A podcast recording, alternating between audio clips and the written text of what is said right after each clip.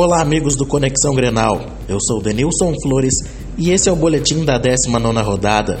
Série A. Grêmio e Atlético Mineiro pouparam titulares para seus confrontos na Libertadores. Melhor para o time gaúcho que venceu em sua casa por 2 a 0, com gols de Pedro Rocha e Fernandinho na primeira etapa. Robinho teve a oportunidade de diminuir, mas o estreante Paulo Vitor defendeu o pênalti.